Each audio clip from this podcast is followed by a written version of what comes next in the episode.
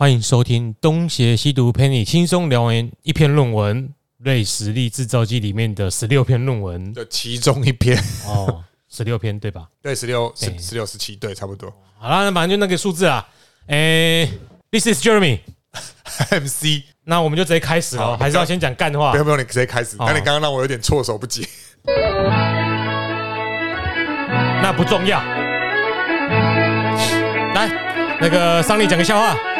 哎，这个有一天，这个 不会学，好，就这样，跟你平常在讲笑话的水准差不多。什么都没讲，这样子啊。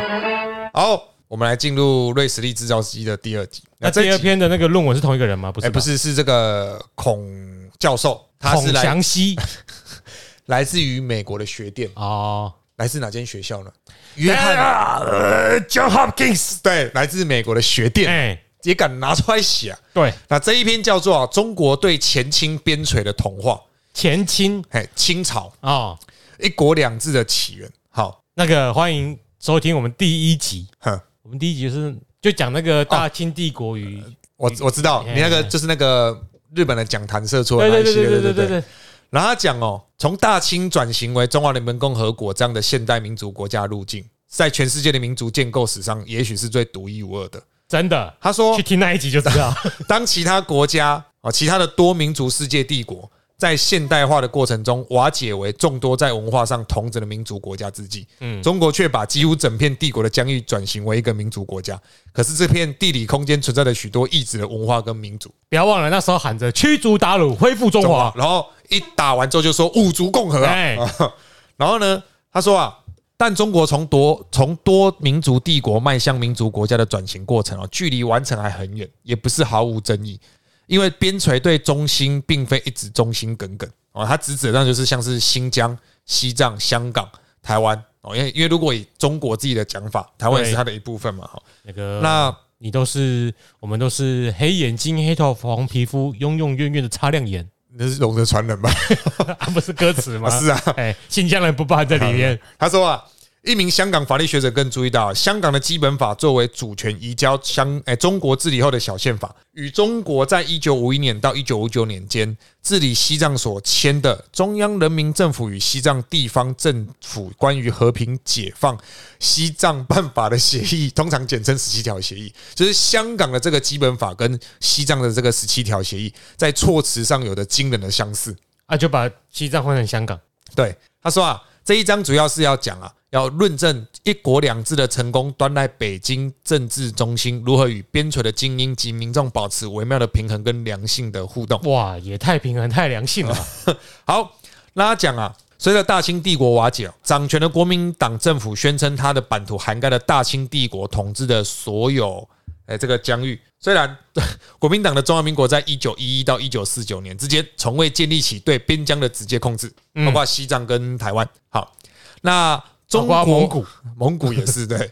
中国共产党呢，他后来夺得政权之后呢，他提出比较灵活的联邦共和国论述，那希望仿效苏联加盟共和国体制来打造新中国。甚至关于台湾呢，他还看起来要承认台湾有权追求独立。毛泽东说过啊，你们记得啊？哎呀，他毛泽东说的，对，好，他在一九三六年对史诺访问延安的时候，他讲过这个。嗯，哦，可是呢，一旦中国打败国民党并赢得全国政权，他就把联邦主义的概念哦抛诸脑后，转而拥抱中央集权体系。打不过你什么都可以谈啊。打了赢你，你就被我打了、，对，非汉族的少数民族就被划为民族自治区，可是它其实是有名无实的。好，那不过呢，对于那些无法建立直接统治的制度，哦，中国转向拟定了所谓的一国两制的架构。嗯，哦，寻求与西藏的统治精英合作，其实就是一个呃最好的代表。与西藏剩下的统治精英合作，对，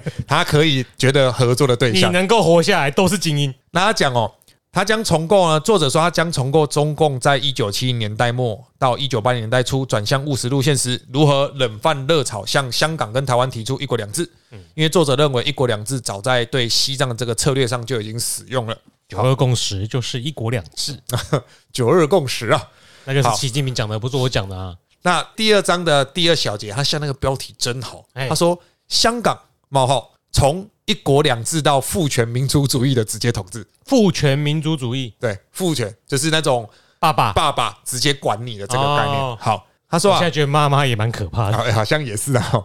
他说呢，中共啊，其实哦，他在早期哦，他觉得说间接统治可能是一个方式，而到了一九四一年代末期哦，在意识到中一中共在意识到即将打赢的这个国共内战的时候哦，那其实英国有斟酌撤离香港，打算依循其他英国殖民地去殖民化的步骤，在香港推动民主跟自治的改革。嗯，可是呢，中国却认为说啊，哎，一个独立的香港对他来说不一定有用，所以他就讲，中共确立了要维持香港殖民地现状，并作为对外开放窗口的战略。啊，那英国呢，在确认中国不会夺下香港后呢，在一九五二年就搁置了刚刚所讲的民主改革的计划。好那你离远一点，你可能就是新加坡啊，你不能离人家太近，啊你，就 GG 了。所以他就觉得 OK，哎他用这个方式嘛。他说，不过到了一九八二年哦，哎，中国决定要不计代价，在一九九七年，因为那个朱期已经到了嘛，对，哦，要恢复中国对香港哦的主新界以及九龙半岛，九九龙半岛，哎对不对？然后这个事情呢，已经非常底定了。所以当时哦，中共为了安抚香港市民对共产党统治的忧惧啊，他表示将允许香港实施自治，并维持资本主义的制度啊。不过当时香港有很多人对于这个文化大革命啊我的那个恐惧历历在目啊。这些恐惧具体表现在哦，很多有钱人跟专业人士选择移民，股市暴跌，还有许多人预期将有骚乱或战争，所以开始疯狂抢购可以长期保存的食物啊。当然，香港内部有些人是支持中国的。所以他们内部有一些人去协助中国来说服香港市民，还蛮多的还的。蛮多的。好，那他这里也讲说，那个《无间道》的开头我觉得哎，其实我没有看过《无间啊，道》真的好看呐，真的好真的该看吗？哎该看。那他讲到像这样的哦，中国在香港的爱国统战阵线哦，逐渐极化为两大阵营，一边是代表中下阶层利益的改革派，那一边是代表商业精英的保守派。那想想猜猜，以中共这种共产政权，他会支持代表中产阶级利益的改革派，还是代表商业精英的保守派？当然是无产阶级工农，没有错，但是下面解说，北京由于担心商业精英不再愿意投入资本，所以选择跟他们站在一起，牺牲了改革派。哎，很可以，具有中国社会的资，具有中国特色的这个社会主义，哎，对对对对就是比资本主义更资本主义的裙带资本主义。把国家变成我的企业。那个中文很难的啊，你各位外国人你各位外国人那我就你这什么意思？我没有别的意思。然后他讲保守派提出限制一九九七年后的直选条件，以及无限期推迟全面普选的要求，都获得北京的首肯。因为保守派知道，如果真的全面普选，他们一定选出这些代表中下阶层的当然的那个改革派嘛，怎么可能选得赢？哦，所以在这个状况之下呢，民主派呢就只好回归到草根的基层动员，哦，以壮大他们在委员会的声音。是不是叫泛民啊？是吗？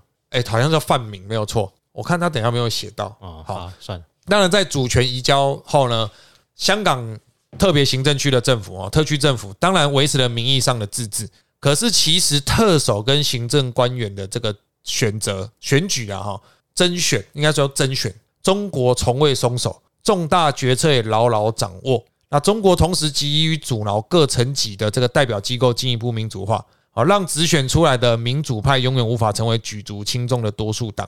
啊，民主派对中国的抗争持续到了两千零三年，哦，到的高潮。当时动员了五十万香港人上街抗议与基本法有关的反颠覆立法。嗯，那中国强硬回应哦，重新阐释“一国两制”的含义，宣称“一国是两制”的前提，也就是说，没有一国哪来两制？对，哦，所以这很明显的告诉你说，你们就是要在我的控制之下。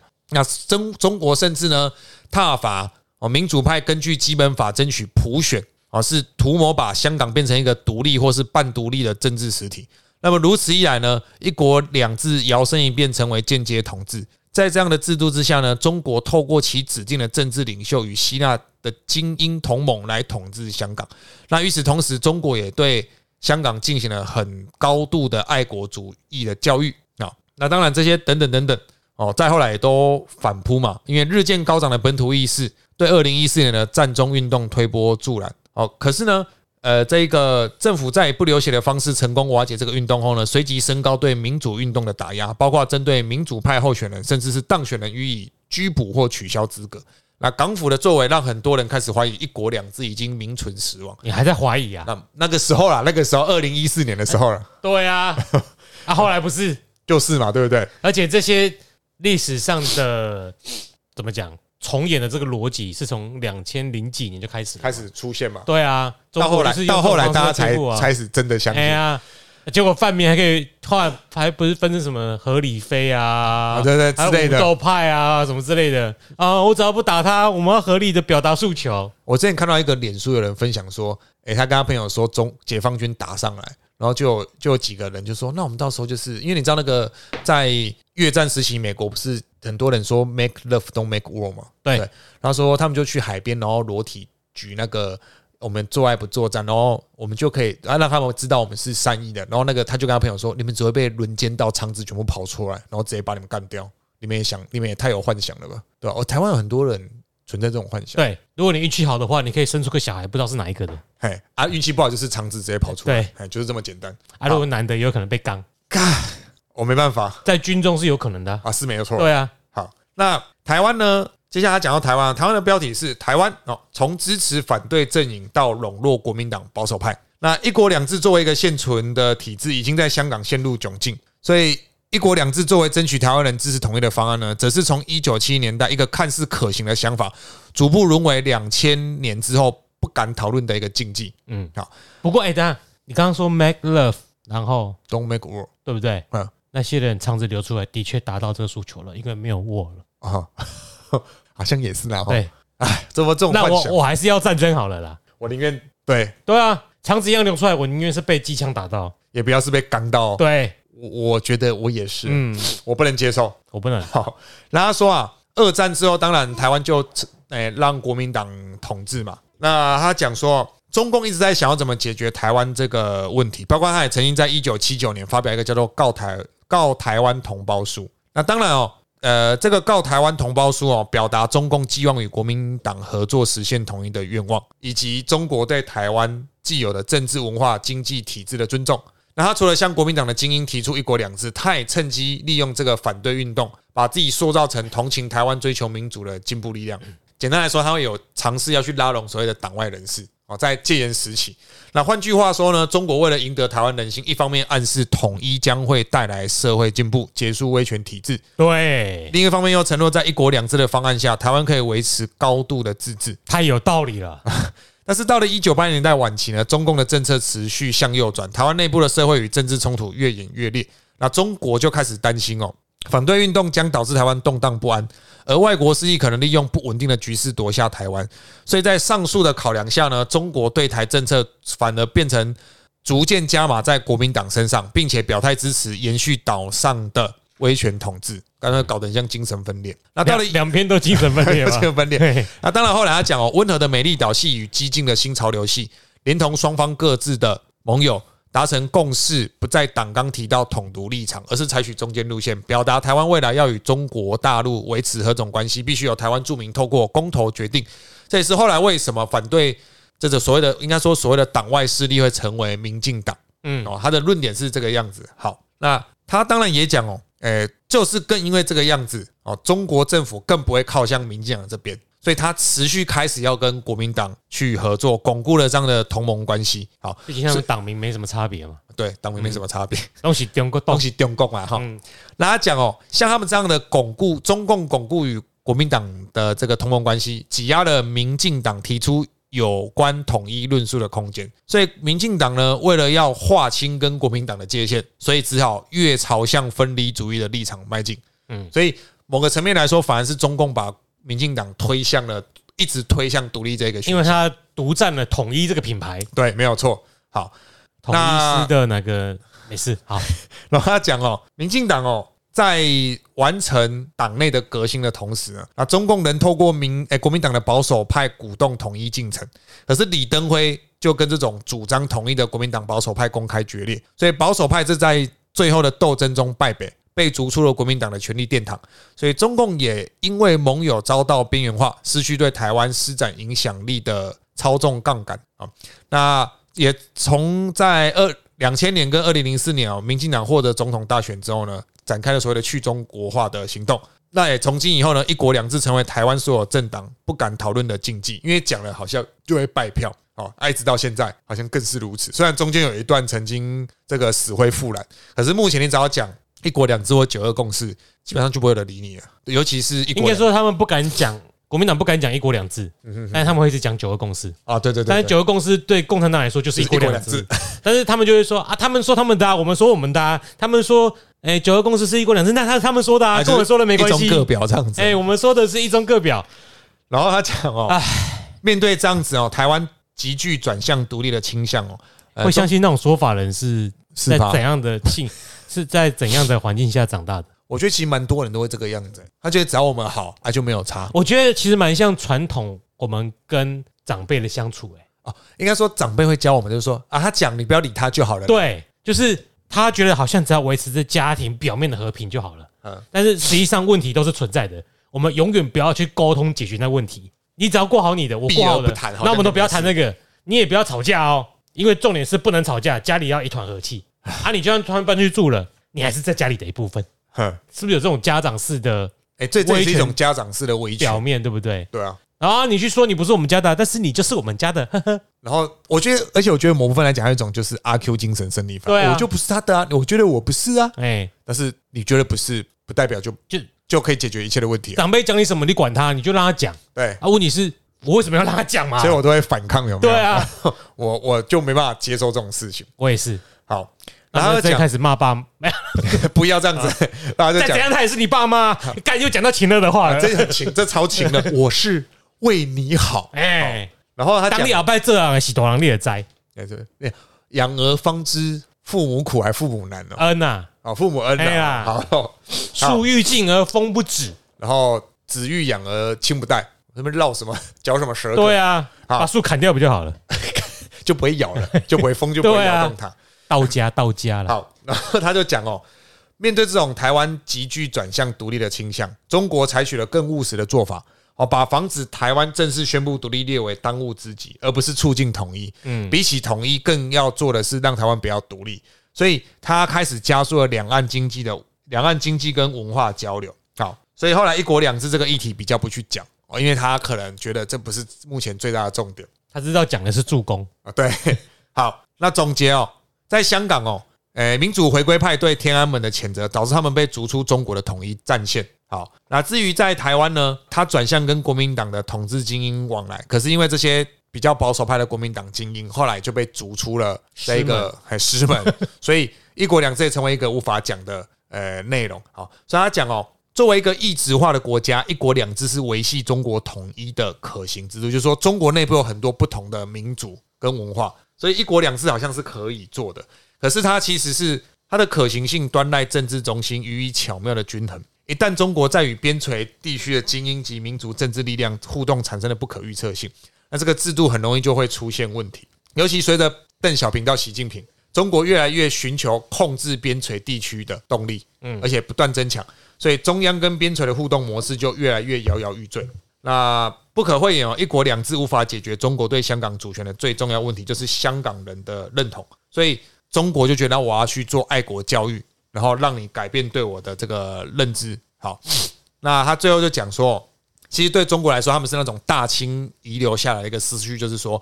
不管如何，一旦时机成熟，你们这些边陲地带终究要被并入帝国核心，文化会被同化，他们的地方自治会被取消。这跟天朝观有什么不一样？对，就是天朝观的哦。然后帝国将继续兼并新的疆土哦，所以中国试图，哎，中国兼并香港，并试图同化香港，兼并台湾。揭示了类似的帝国主义扩张在二十一二十一世纪的中国卷土重来。那一国两制作为香港现行制度以及给台湾的提案，在这两地都已经被逼掉悬崖边。如今我们应该反射的是要抢救一国两制这个试图把前清领土纳入中华人民共和国的方案，或者是我们应该彻底追问，这究竟是不是一个值得抢救的方案？好，我的答案是它不值得抢救。嗯，好，所以这一章大概在讲这样子。所以这一章的重点关键字应该是一国两制，是一国两制没有错。所以我觉得。怎么讲？我们回到“一国两制”这四个字来啊？你觉得所谓“一国两制”是什么？所谓“一国两制”就是，其实我觉得就像是作者讲，我原本的想法就跟作者很像，就是他会在某个时间点开始加速对你的同化，他也不会跟你任何就是诶其实就这样讲啦，一国两制的前提就是你必须先是一国。对，所以当你越来越一，你越来越不听从中央的命令，嗯，好，他就会把你的自主权收回去。可是你越把自主权收回去，他的反抗就会越激烈。好，那我们来更加的说文解字。你觉得这个“治”是治理的“治”还是制度的“治”？哎，我觉得是两个都是，因为我不同的制度，我就有不同的治理方式。OK，那因为我个人认为啊，如果我们不要，因为“一国两制”这个。词已经先被中国共产党拿来用了嘛？对，因为如果你要更正确的说，联邦制也算是一国两制。对，因为州治理州的方式，他自己去治理。对对对，你只有一个共同的联邦来管理各个州，所以可以，你也可以说它是某种程度上一国两制。嗯哼，但是我们不会说美国联邦一国两制是一国两制。那可见的这个一国两制有点多余，以及我觉得一国两制这个词的出发点是。他有一个强而有力而且独裁的中央政府去控制你。哦，那我觉得他本来想要说服你的一国两制是两种治理方式。哼，说哦，你可以维持你原本民主自治的方式，但是我这里是中央集权，是不是比较比较合这种样子？结果他会开始偷换概念，就变成说你要一国两制维持原本的方式可以，但是都要在我允许的范围内。对，那反而变得比一国一制的联邦制还糟糕。对，因为因为。跟我预期的完全是不一样的事情。哎，你可以去民主啊，但是你要选出我要的人。对啊，你可以去选议员啊，但你要选出我要的人。这就是之前我们讲那个失败的胜利者的时候，Jeremy 是你有讲到说，你不认为在被操纵或是在被诶框定，就有一个框架下的选举是民主的代表。对，因为他早就已经决定好结结局了。OK，那就知道我知道自己说，其实到最后一国两制就是废话而已。诶，其实我一直认同一国两制就是废话，就是一国啦。对，就是你说的就是一国啦。对，都是天朝啦。哎呀，哎，没有其他可以选的了。OK，那就是第二章的。那这就是九二共识啦。本章的重点关键是九二共识。再来，再来。啊，不然原本的联邦制不是挺好的？他不要啊，因为企鹅这么大一块。其实，其实就像是孙中山，他也很讲求所谓的大一统的一个框架。对，因为陈炯明当时会跟孙中山闹翻，就是因为陈炯明。他提出的是所谓这个联省自治，类似美国。可是孙中山觉得说，我们应该要大一统的中央政府，所以两边就吵了起来。啊，当时为什么孙中山会被陈陈炯明打？啊，陈炯明有军队啊，孙中山没有啊。所以什么？孙中山后来要找这个苏二去建黄埔军校，要效法红军，因为孙中山就是认为自己有党人的无党军呢。我有党，我有党员啊，干的是没有军队啊，你没有军队怎么跟人家大小声？所以后来才说有后续的一些联俄、龙共、黄埔军校，然后等等等等事件的发生。然后黄埔校、黄埔军校的军魂就影响至今。黄埔军校的校门口有两句话，嗯，哎，啊，你们啊，这个各位听众看看是不是用在现在？它基本上意思就是这个样子哦。要进入黄埔军校，它的两句对联就是啊，哎，贪生怕死莫入此，升官发财走别路。就是你贪生贪生怕死，不要进来这里；你要升官发财，请走别条路。阿爸用在现在的我们的哎这些黄埔军魂里面还是不适用？哎哎嗯，看了这两个，看了这个对联而决定不进去的人，都是这种人。我看这种非，我感双重否定好难，双重否定太难。算了算了，我们继续下去。我们这样子几路多对哦。反正走进去的都是啊，走进去都。那第三哦，他讲哦，我没有，我再证明一下，联邦制度才是一国两制，因为它允许各个民族自己治理自己。有不同的不同的治理方式，对，而不会强迫你一定要遵遵守说某个东西，只要你不违反宪法的基基本架构，对，应该这么讲啊。我觉得其实就是因为中共它是一个独裁政权，所以它并不是一个有理可循的。可是美国再怎么样，中央有权力，它还是不可以。应该啊，我想到一个最好的解释方式是，美国的执政党再怎样都不能逾越宪法，而中共是我就是宪法，对，我想怎样就怎样，好。那个法治，法治就是我就是法律，我要来治理你们，我就是法，那这样子叫做人治了嘛，对不对？但他说我是有法律的，那就是法治啊，我有法，我有法，我有宪法啊，对他们来说那是法治，只是宪法规定只有中国共产党可以对。真啊，我也是宪法，不然你有本事去修改宪法。你看之前我们在太阳花去抗议的时候啊，国民党人都出来说我们要我们要法治，我们不要抗争，什么都要法治，可是他所谓的法治是你人民不可以犯法。但是我可以做任何事情。对，真正的法治精神是在于所有人都要遵守这条。应该说，法律最法治精神最基本最基本是政府做什么都要依据法律，在法律范围规定之外的政府是不能做的。对，那才叫法治。而不是在法律之外，政府就自己创造新的东西就可以做喽。啊，你要遵守我的啊，不然你就是违反法治啊。但是我不用遵守这些东西，照他们的标准呐。中国自古以来都是法治国家，因为他们一定会定一个法。秦始皇也是法治国家，超法的。哎哎，法家嘛。好，第三章这一个人呢，我相信历史系的人比较不会那么陌生，是吴瑞仁哦，就是中研院的台湾史研究所的这个研究员，绿共车翼之三。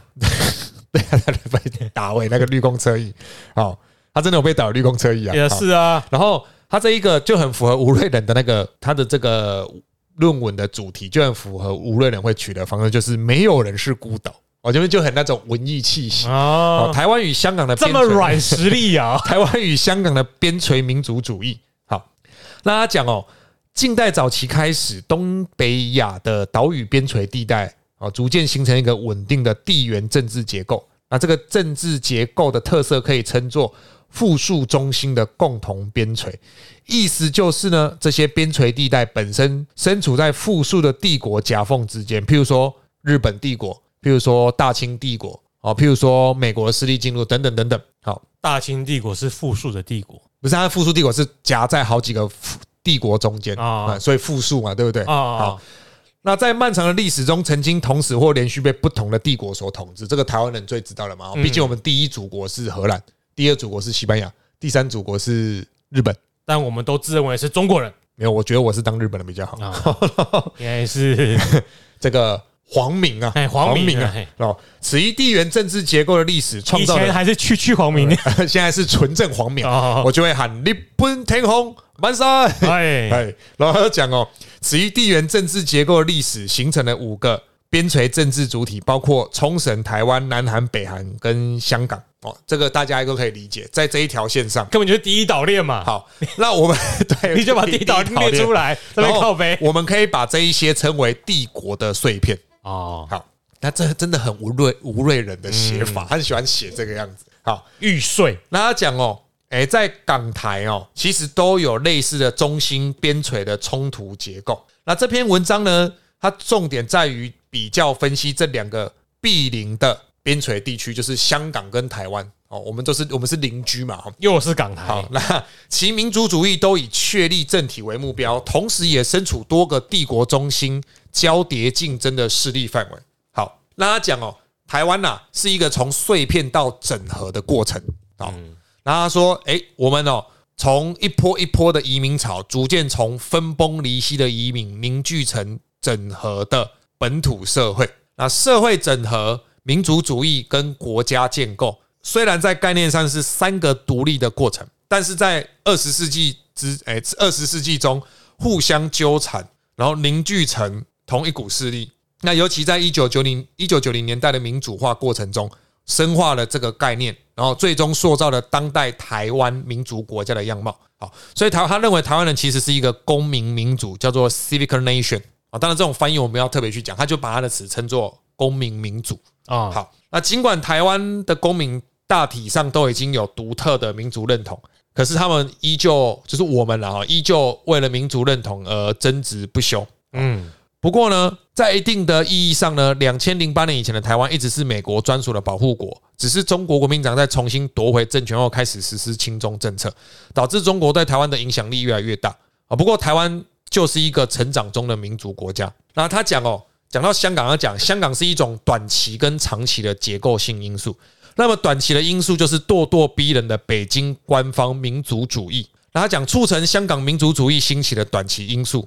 哦，就是说，香港人开始喊出“香港，我是香港人”，喊出说“香港独立”。它的短期因素是因为新的宗主国，也就是中国在主权移交后对香港日益严厉的管制。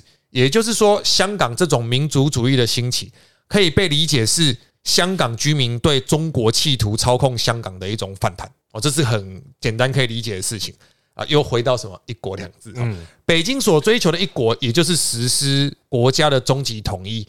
如此两制，就只是迈向一国短暂的过渡过阶段。嗯，就是刚刚 Jeremy 讲了，好，跟那个家庭一样了家庭一样。其实你小孩子，你让他出去哈，你不要理他，他没事就会回家看一下，然后认同你是个家长。但是你越管他，哎，他就越想要一辈子不回来。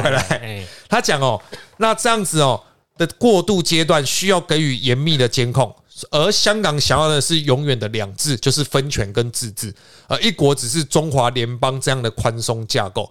那双方截然不同的阐释，不仅源自中国国家内建的集权倾向，也是因为北京对香港认同的历史缺乏理解。那他北京在政治层面最明显的作为，就是阻挠香港人实现立法会及行政长官双普选的理想，甚至透过把中国人移居香港的政策，使香港的人口内地化。这对于新疆或西藏，中国也都用了。但这不是自古以来的做法吗？对啊，就是移民那个叫什么移边，反正就是把屯，不是它就是什么，就是把。他移到边陲，就是把汉人移过去，对对对，然后控制当地，没有错。然后你就变中华民族的一部分。然后再他讲哦，在经济方面呢，中国则注重在收编香港的资本阶层，那甚至诱导香港在经济上依赖中国。哎，对，在台湾那个什么 沈葆桢、刘铭传，那叫开山抚番啊，对对对，那个叫大屠杀。他好像说移民。实边就是啊，对对，石边啊，石边就是把那个边界边陲地带充实。那个充实怎么充？就是那个就是满满的汉人价值，哎，对对，满满的汉人价值，满满的善意，没有错。那他讲哦，像这样子交杂出来的，哦那香港社会开始感受到中国入侵的威胁，所以随之产生了反弹。他怎么感受到的呢？因为就是我的生活受到很大的影响，我奶粉买不到啊，我开店只能开地下室或二楼、三楼，或是说。但我每次来买的都是中国人，而且还血还是把我的价格整个血价竞争。对，好，那他讲啊，这种中央集权的国家对边陲的入侵，确实会威胁到当地的权益与认同，从而引发族群和民族主义的动员。嗯啊，这个是短期因素。那么长期因素呢？他认为是香港民族的形成。好，那一九九七年的中国官方民族主义就促成了香港民族主义的兴起。那这种民族主义是建立在既有的社会基础上的防卫型民族主义。所以他讲哦，我们可以利用分析台湾的方法，从国家与社会两个层次来分析香港共同体的形成啊。那因为在国家层次上呢，香港被英国殖民了一百五十几年，所以他们已经有别于中国。那这是在国家层次上，除非移进去的中国人超过了五成哦。对，但是应该移民十边最厉害就是这个我连投票都赢你啊！因为毕竟。香港在英国统治下，它有自己的货币、护照，什么哒叭叭叭等等都有了，所以它其实是有别，而且而且在香港所谓回归中国之后，他也可以拿香港的护照，他可以不用拿中国的护照，嗯，对吧？所以他们当然在这个概念上，他就会呃，就是觉得自己有别于有别于中国，确实比较高级啊。诶，他们可能也会这样觉得。没有啦，那个时候的香港人讲坦白的，都嘛觉得自己也比台湾的还要在那个更高级。对啊，啊，收入就是比较高嘛。好。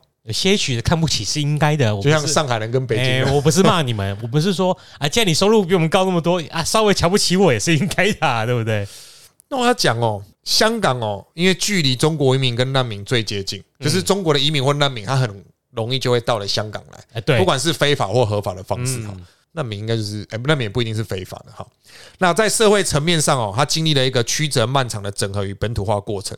那香港临近中国的地理位置呢，使其容易受到中国政治动荡的干扰哦，使它的社会整合与本土化的过程就相对困难很多。嗯，哦，不过他讲哦，到一九七零年代跟一九八零年代呢，社会的本土化和香港认同的的这个发展，也取得关键而稳健的发展。那像这一种透过公民群体联结的一种制度。诶，它有共通的法律跟制度，可是它没有实施民主化。那民主化是去殖民化的关键环节。好，民主化连接了社会与国家，把公民群体转化为能够形成集体意志的真实社群。因为我们可以共同决定，我们可以共同，然后我们是，我们是同一群人。对，所以谁在跟你讲说投票没有用，或者想破坏这个民主的基础的话，其心可疑啊。不过香港这点就比较。可惜，因为香港一直没有真正的选举。对啊，所以他讲哦，呃，受制于地缘政治的殖民政府目光短浅，这个是在批评英国嘛。嗯，那到一九八零年代呢，北京跟香港展开这一种前途的谈判时候呢，才开始启动它的民主化进程。可是这个民主化的尝试来的太迟，没有办法赋予香港人有意义的政治权利。所以为什么香港到现在这种共同体的概念无法完成？也是跟这个有关系，那也埋下往后诸多不满的这个呃种子。好，那他讲哦，台湾跟香港都有所谓的民族主义，那它的形式意识跟策略到底有什么差异哦？简单来讲哦，台湾的民族主义是一九二零年代诞生，早期台湾的民族主义跟一九五零年代激起的这种民族主义，这两波其实都是典型的反殖民主义。嗯，哦，因为一九二零年代可能是对于日本，那一九五零年代就是对于国民党，好，就是都不是我们台湾人自己做主啦。对，那。下一波第三波的台湾民主主义是一九七零年一九七零年代的民主运动兴起。那在一九九零年，我们达到了好几十年来的这个愿望，透过民主化实现了实现了去殖民化，所以台湾人成为这个国家真正的主人。我干这超绿共侧翼的，好，没有这不够绿共侧翼，不够绿共侧翼，绿共侧翼要讲解殖化哦，好，懂吧？果我果然，因为我们必须先逃离中华民国体制，才能完成真正的解职。哦，对，我们现在还属于殖民下。对，然后他讲哦，这是正宗绿共。他讲我怎么那么厉害啊？我 到了现在哦，台湾要捍卫自己的独立地位，所以台湾的民族主义对抗的对象已经不是殖民主义，而是变成帝国主义。嗯，因为现在中共对我们就像是一个帝国一样，不是反对美帝国主义吗？近期有两波学者联署。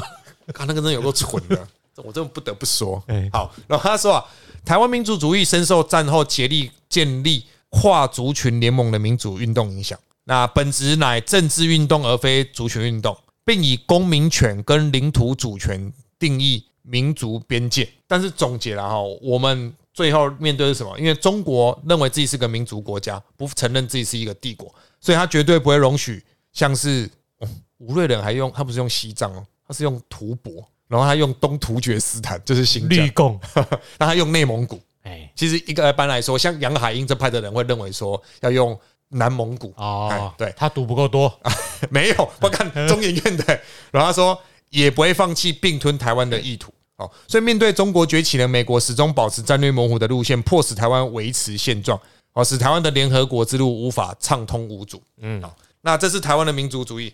那么香港呢？哦，香港的民族主义，我竟然没有画什么重点啊，因为到最后也成不了什么气候。而且我对香港其实没有到真的那么的熟悉啊，我可能就认识一两个香港人这样而已。香港就真的是很复杂啦。我也没有去过香港。哦，我去过，好玩吗？因为我本人是个很怕人多地方的人，那里好可怕呀，很多人，感超挤的。那我应该不适合。我跟那个属龙去过一次啊，他在那个时候还在躲教招 然后我就请客，然后我就跟他去，哎，三四天吧，压迫感很大。看，我觉得那个我真的没办法住哎，因为那个真的很难，你很难找到一个空间是可以广阔呼吸的地方啊。就一抬头全部都是高楼大厦。对啊，尤其是晚上去旺角，哦，我还我们还夏天去，妈你个逼呀，这样热到靠背。热闷湿，然后人多，消费也没有很便宜。嗯，因为那时候已经一一六吧，还一就是人可就很可怕了。那已经很接近香港要崩塌的末端。那晚上去那个太平山哦，嗯，看嘛，狮子山的太平山，太平山吧，我不知道。坐缆车上去看夜景，还没去过。就是人多人多人多人多人多，哎，就是人人人人人人人。我我真的没办法特别享受，你知道？有啊，东西蛮好吃的。那如果茶，那如果那个香港。你也去过越南吗？没有，我没去过越南。那你去过东南亚哪个国家吗？我没去过东南亚。那你去过香港、日本还有哪里？韩国、韩国、美国，然后俄罗斯。那你再挑一个地方去，只能挑一个地方。哎，你会想去哪里？看什么目的啊？好，如果就是去旅游观光，旅游观光哦。去我如如果俄罗斯可以再去，我蛮想去。哦，真的假的？对啊，听说俄罗斯的治安也很乱呢。运气好，运气好。哎，正出门前挂算了一下，平安就去，因为那边物价很便宜啦，很便宜。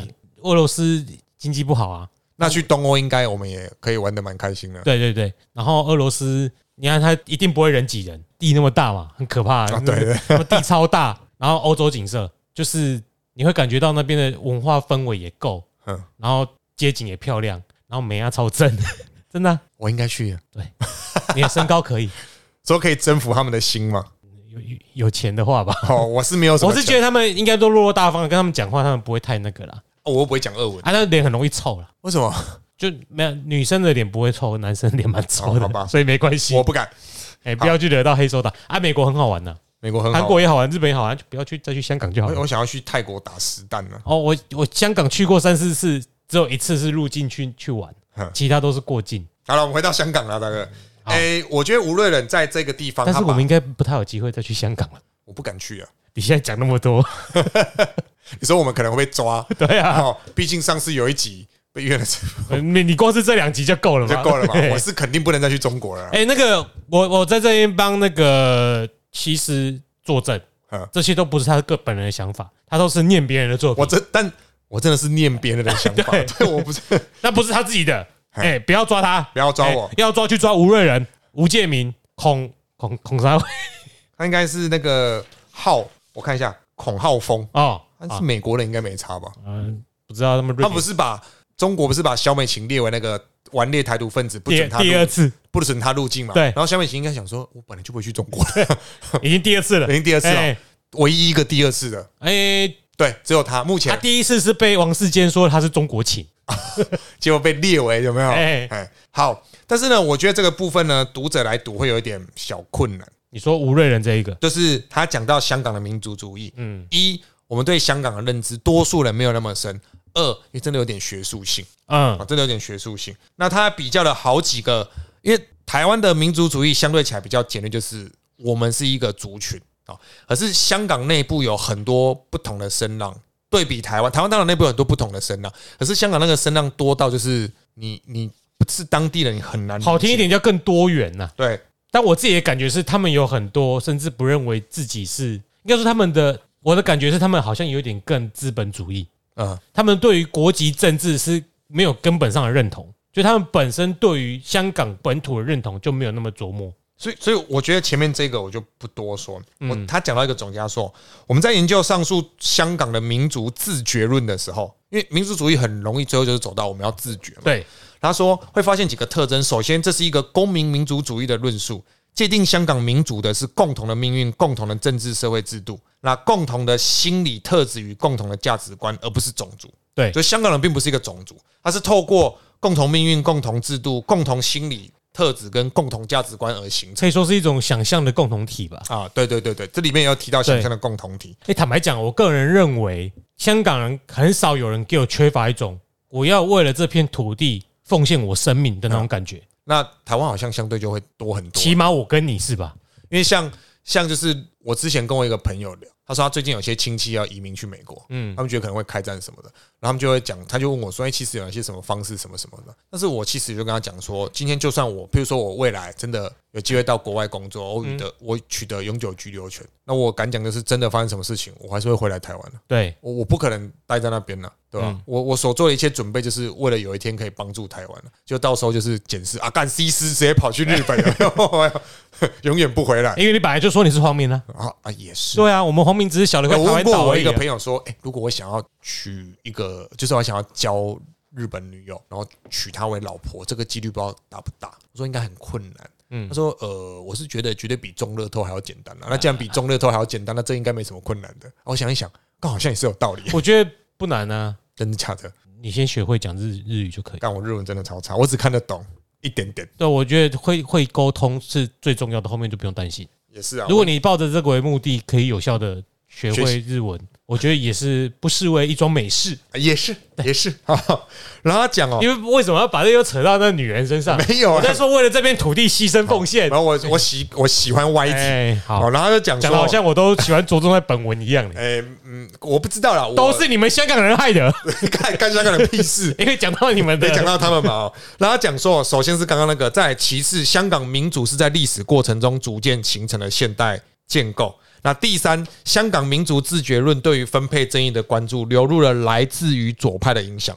这意味着传统的左右框架已经无法精确掌握这个新兴民族主义的特质。很有趣耶，这个其实这个其实这个说法还蛮有趣的。这个这个这句话还要你要对于社会学有一些基本的了解，嗯，才能知道他在说什么。你要替观众解释一下吗？没有，你刚刚讲那个他，因为香港你扯到左派会觉得怪怪的，不觉得吗？但是他讲到四个关键字分配正义，更奇怪了，奇怪，真的也有点颠覆一般人对香港的认知。因为香港是一个高度自然化的地区，简单来说，以前给我们的印象就是拜金呐。对，啊，现在拜金可能就是上海了啦。那那个是因为香港的金没有上海多了。哦，对对对，应该说香港已经变成臭港，一般的气氛都还是拜金的。嗯，对，我觉得拜金这个事情在台湾反而好像没有那么的。对，明显。但对我们来说，有时候在某些方面价值胜过价格。嗯，那你会觉得这些几个地方价价格胜过价值，价格至上，价格至上，没有什么胜不胜，没有得比较。对，所以我觉得这几个可以作为香港民族主义的一个呃总结啊。大家讲说，像。最后，最后讲到一个香港前途决议文，他就有提到所谓内部自决的主张。那他指涉的是一种让少数民族在不推动独立建国的情况下，透过权力下方和民族自治达成自觉的进入。简单来讲，有些人支持香港独立，有些人支持香港自觉，有些人支持一国两制，有些人支持香港就是中国的一部分。嗯，但是在台湾很少见，因为很少人会主张说我们是个自治，或是我们要一国两制，因为我们有。这些就是我们有所谓真正的选举，我相信台湾的选举是真正的选举，不管我们讲说有什么贿选啊、地方都有什么，可是我们真的是一个真正的选举，嗯所以真正的选举之下，我们不会有人拿这种东西出来讲。而在香港没有透过真正普选状况之下，它出现了太多各式各样，那个已经会让你到错乱的讲法。而且我觉得他们还有一个为什么没有达到这个重要的点，就是他们不像我们，其实有一个共同的观点，就是不管你未来要走统或独。你都已经起码感觉到，我跟他已经先是不一样的了。对，他们会现在这边吵这一些未来应该是自觉或者独立，是因为他们现在都在别人的统治之下。对，所以他们探讨的机会点根本是不一样的。不一样的，因为大前提已经完全不一样了。我现在有个共共同的敌人叫做中国，对他们没有，他们是干。现在中国是我爸妈，所以我们以后我要现在逃出家里，我要先往左边走还是右边走？啊，我现在是在外面，哎，你别你别不。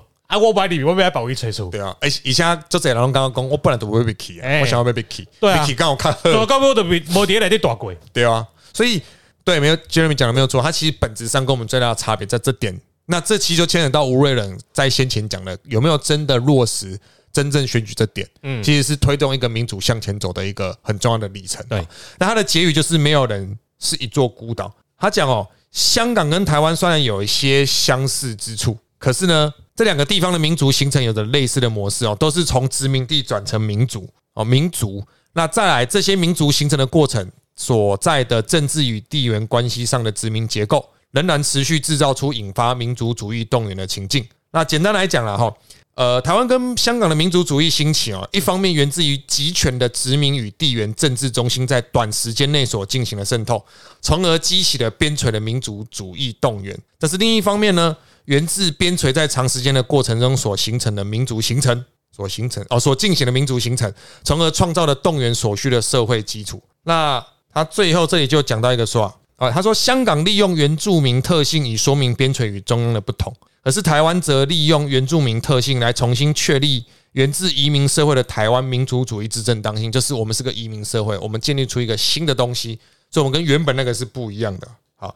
那两者的差异主要来自于两地的两地的特定族群结构哦，无论但是无论如何都反映了后殖民反思及父权民族主义的全球趋势。那另一个特征是台湾跟香港都出现弱小民族主义常见的路线之争，也就是激进分离派与务实自治派的路线分歧。嗯，哦，不过台湾的分歧主要是维持在实质独立还是追求法理独立。简单来讲，就是我们已经独立，以及我们要扬弃中华民国这个称号。进行真正的独立，嗯，我们已经讨论到这个阶层，可是香港现在在讨论的是，哎，我们到底要不要独立？这个就是有没有主权的区别啊？没有错，所以这是在这一篇里面呢，吴瑞仁主要要讲的内容啊，非常有吴瑞仁的风格，我只能这样讲。如果你看过他的论文的人，要是讲白一点就更好了嘛。哎，对对对，但但是他的我必须讲，他的文字功力很厉害，叫文采翩翩。哎，文采翩翩就是那个魏晋南北朝时期的骈体文哦。OK，好，那这集大概就是这个样子。好嘞，讲到骈体文，让我觉得它是什么？嵇康还是什么？哎，差不多。什么建建建安七子？哎，对对对对。OK，This is Jeremy，I'm C，拜拜。那我就是潘安在世。潘安那个年代人嘛。就我，但我就没有修过。我记得三康蛮帅的。看一下，三康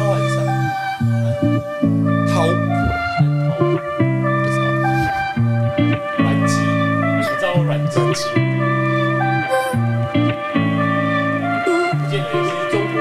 三？我这里中古史的。